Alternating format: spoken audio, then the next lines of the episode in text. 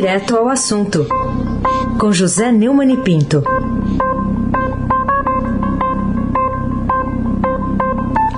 Neumani, bom dia. Bom dia, Raíssen Abac, Carolina Ercolim. Bom dia. Almirante Nelson e o seu transatlântico no Suez? Bárbara Guerra, Frânio Vanderlei, Clã Bonfim, Manuel Alice Isadora. Bom dia, melhor ouvinte. Ouvinte da Rádio Eldorado 107,3 FM. Bom dia, doutor Paulo Saldiva. Parabéns pelo belo trabalho, hein? Muito bom, muito bom. Está tá na nossa escuta aí, que ele é nosso ouvinte também. Ô Neumann, queria começar com o destaque do depoimento de ontem do Carlos Murilo, presidente da Pfizer na América Latina. O Estadão diz em manchete que o depoimento reforça a suspeita de gabinete paralelo. E aí, o que, você diz? É, o vereador Carlos Bolsonaro, do Rio de Janeiro, e o assessor especial para assuntos internacionais da presidência, Felipe Martins, participaram das negociações feitas entre a Pfizer e o governo federal para a oferta que a Pfizer fez e, no fim, uma compra muito retardada que o governo brasileiro fez eh, da sua vacina contra a Covid. É que ontem o presidente da Pfizer da América Latina, que presidiu a farmacêutica no Brasil, Carlos Moreira, confirmou, no depoimento que prestou na CPI da Covid, que o filho 02 do presidente Jair Bolsonaro e Martins acompanharam uma parte de uma reunião em setembro com representantes da farmacêutica e o governo. Vários depoentes atestaram a essa comissão parlamentar de inquérito a existência de um aconselhamento paralelo do presidente em questões relacionadas à pandemia. Concretamente, Vossa Senhoria tratou da aquisição de vacinas da Pfizer com alguém que não ocupava cargo público, função pública no Ministério da Saúde, questionou o relator Renan. Entendeu por que, é que o Bolsonaro estava eh, tão irritado é, e tão é, insultuoso contra o Renan em Alagoas é, ontem, né? na sua é, visita de prestígio aos seus adversários lá no estado, o Fernando Collor de Mello e o, o é, Arthur Lira? Pois é. É isso aí. A resposta foi sim. É, o Carlos Murilo não deixou é, nenhum ponto furado. Ele contou que os representantes do laboratório foram recebidos pelo Fábio Weingarten, que foi secretário de comunicação da presidência, e já se havia tentado contato com o então secretário executivo do Ministério da Saúde, aquele coronel da Guarda Nacional, com aquele seu, é, aquela sua barbicha, Elcio Franca, é, Franco, como já foi visto aqui sem sucesso, sem resposta. Diante da falta de resposta, o senhor Weingarten contactou o senhor Felipe Martins, que chamou para o local da reunião o filho do presidente, o senhor Carlos Bolsonaro, que estava presente no Palácio do Planalto. Então é a confirmação de que existe um Ministério da Saúde clandestino, paralelo. Ou seja, é que um Ministério da Saúde é gerido pelo gabinete do ódio. É, depois de aproximadamente uma hora de reunião, Fábio recebeu uma ligação, saiu da sala e voltou para a reunião. E depois entraram Felipe Garcia Martins e Carlos Bolsonaro. O acontecimento, não pense que é uma coisa simples, você, meu caro ouvinte da Rádio Eldorado, é, é uma afronta à democracia, à gestão pública, num país que não tem mais governo, nem respeito nenhum a conceitos republicanos. Estamos mal, muito mal. Carolina Ercolim, tintim por tintim. Uma decisão do Supremo Tribunal Federal de ontem derrota a União em caso do PIS-COFINS. É, é, um caso bastante emblemático porque envolve muito dinheiro, né, já que é uma decisão retroativa. Queria que você comentasse essa decisão que caiu é, mal, né, para os gestores das contas públicas do governo. É outra bilionária no STF, 8 a 3. Decidiu que a retirada do ICMS da base de cálculo do PIS-COFINS uma decisão que foi tomada em 2017, já lá se vão quatro anos, né? passou a valer a partir daquele ano. O entendimento contraria o governo, que pleiteava que essa regra passasse a contar a partir do julgamento ocorrido ontem, é, dia 13 de maio, dia de Nossa Senhora de Fátima. Né? Paralelamente, foi decidido também que o ICMS a ser retirado da base de cálculo do PIS/COFINS pago pelas empresas deve ser o destacado na nota fiscal, que é maior que o recolhido de fato. Então foi uma derrota, é, digamos, à altura da goleada, né, 8 a 3. Neste momento de dificuldade, porque passa a economia, Carolina, a notícia impacta a gestão das contas públicas, que já anda muito mal, mal, muito mal feita. E por isso afetará o bolso, o nosso bolso, o bolso do cidadão durante a crise econômica resultante da pandemia. Temos de nos preparar para o pior ainda mais em relação à nossa renda. Infelizmente, esta é a verdade. Mas é, é, o, o governo federal, aliás, o desgoverno federal, não pode se surpreender com essas é, medidas tomadas pelo Supremo, de vez que é, elas são bastante previsíveis. Heisenbach, o, o craque.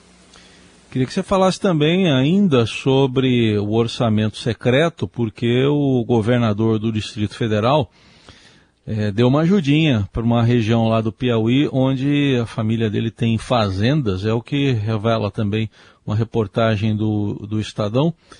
O que, que justifica isso, Neumani? Essa, essa preocupação com a terra natal, digamos assim? E própria. Natal e própria. Né? Vanei Rocha, bolsonarista, governador do Distrito Federal, colocou 7 milhões de orçamento secreto no interior do Piauí, em municípios onde ele tem extensas fazendas de gado. As terras ficam no extremo sul do estado, a mais de 800 quilômetros de Brasília, capital do Brasil e sede do Distrito Federal que ele governa. Na quinta-feira, dia 13, o Estadão revelou que Ibanês, um dos poucos governadores aliados de Bolsonaro, foi contemplado com o esquema montado no Palácio do Planalto para aumentar a rede de apoiadores do presidente.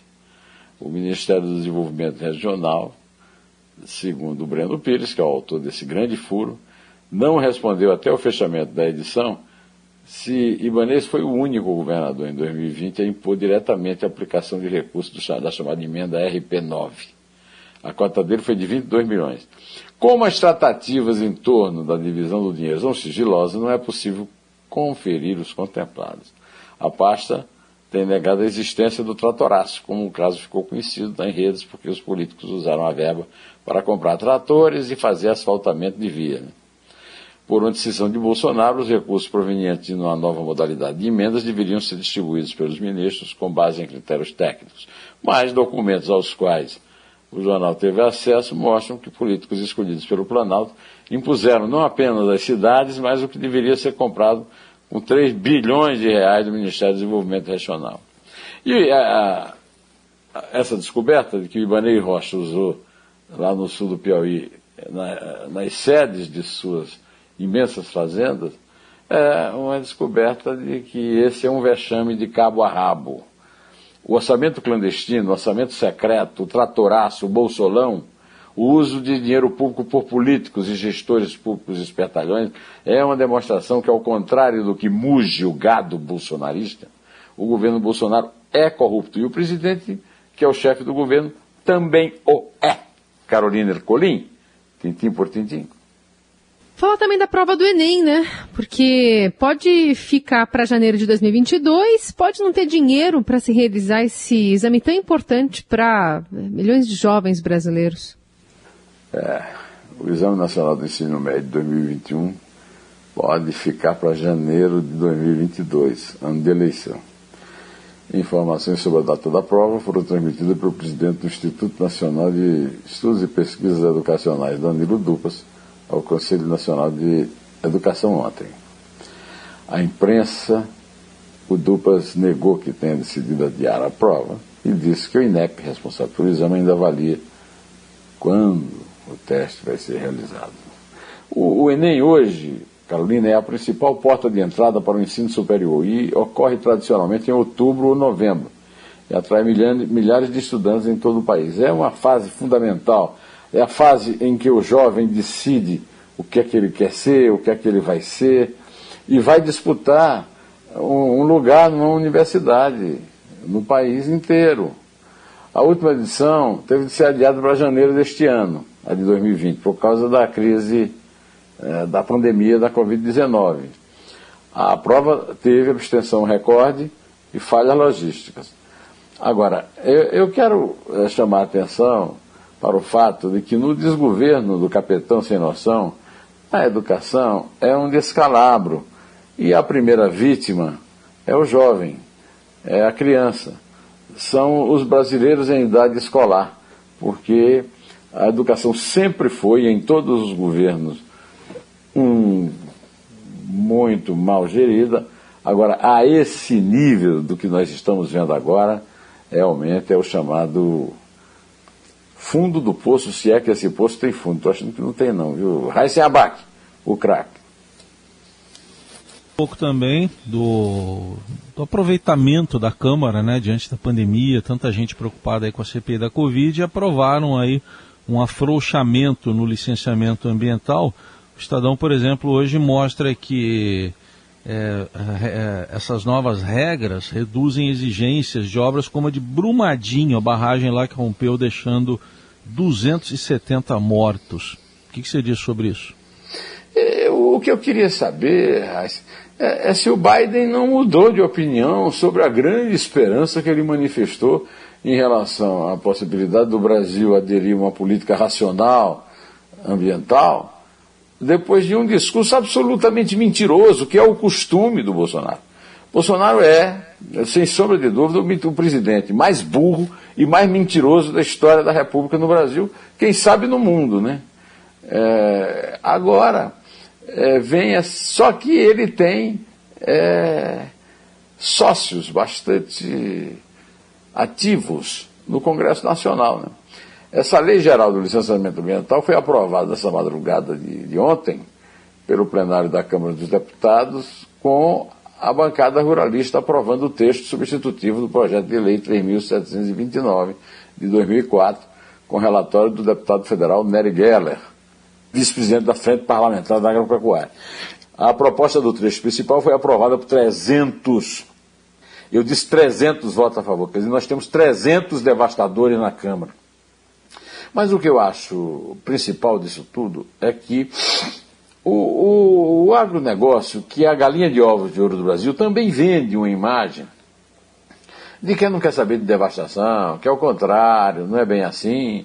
E, no entanto, é, é exatamente o agronegócio que sustenta essa bancada e que é representado no governo pela, pela sempre elogiada pelo Tejon e por mim aqui, Tereza Cristina, é que está patrocinando esse afrouxamento do licenciamento ambiental. Né?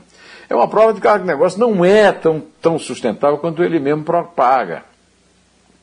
É, porque realmente não há porquê, como você lembrou. Nós estamos numa pandemia, a prioridade é vacina, é, é, é dotar os hospitais públicos e privados de condições de atender os doentes graves da Covid. Não é ficar tratando desse tipo de, de afrouxamento, ao contrário. É, isso aí é aquilo que o Ricardo Salles, ministro do Mal Ambiente, chamou de. chamou de quê? Hein? A Passar a boiada. É, é, passar a boiada, não foi estourar a boiada, mas, mas, digamos que foi estourar a boiada, tá certo? Carolina Ercolim, tintim por tintim. Falar também sobre a situação em Israel, que agora aplica ataques a Gaza, chama 9 mil reservistas. Tudo indica que deve ter um ataque também via solo. Queria que você comentasse essa situação, essa situação internacional. É, você viu que está na primeira página do Estadão hoje, tem uma notícia que Israel convocou 9 mil reservistas colocou todas as tropas de combate em alerta, num sinal de que a escalada do conflito era iminente. Né? Ocorre em meio à pressão internacional por uma saída diplomática para a crise. O Conselho de Segurança da ONU tá tem uma reunião marcada para domingo para discutir isso aí. Né? Agora, há centenas de foguetes disparados desde segunda-feira pelo Hamas foram interceptados pelo Domo de Ferro, sistema de proteção de Israel, mas dezenas caíram sobre cidades israelenses matando pelo menos sete pessoas, destruindo casas e bairros. Né? Os danos que esses foguetes conseguiram provocar desta vez levaram ao questionamento sobre quais foram as mudanças no arsenal do Hamas desde o conflito de 2014. Na, na quinta-feira, uma reportagem aqui da Internacional do Estadão relata que o porta-voz militar do Hamas, o Abu Ubaidá, anunciou que o grupo estava usando um, um, novo foguete chamado Hayash, Hayash 250 para atacar Tel Aviv. Ele tem um alcance de mais de 250 quilômetros, segundo o Hamas, embora as alegações não tenham sido verificadas de forma independente. É, em definições políticas, tanto no lado de Israel como na Palestina, internas, né, complicam ainda mais a eventualidade de uma paz duradoura muito difícil de ser alcançada. Em plena pandemia, o Oriente Médio ainda dispõe as mãos ensanguentadas. O ódio cobra sua conta, que aumenta mesmo na mortandade do novo coronavírus, da Covid-19.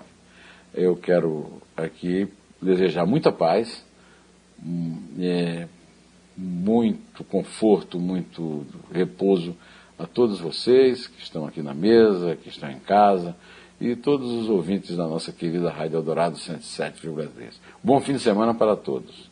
Pode contar, Carolina, por favor. Vamos lá. É três. É dois. É um. Inter. Vivemos em constante transformação e para ajudar as empresas a estarem conectadas com pessoas, nós criamos o Estadão Blue Studio, uma nova operação dedicada para criar soluções publicitárias inovadoras e orientadas à performance. O Estadão Blue Studio entrega projetos customizados, branded content, publicações e uma série de eventos consagrados pelo mercado. Não importa o tamanho do seu desafio, para nós sempre existe uma boa solução. Estadão Blue Studio, conteúdo de alta performance.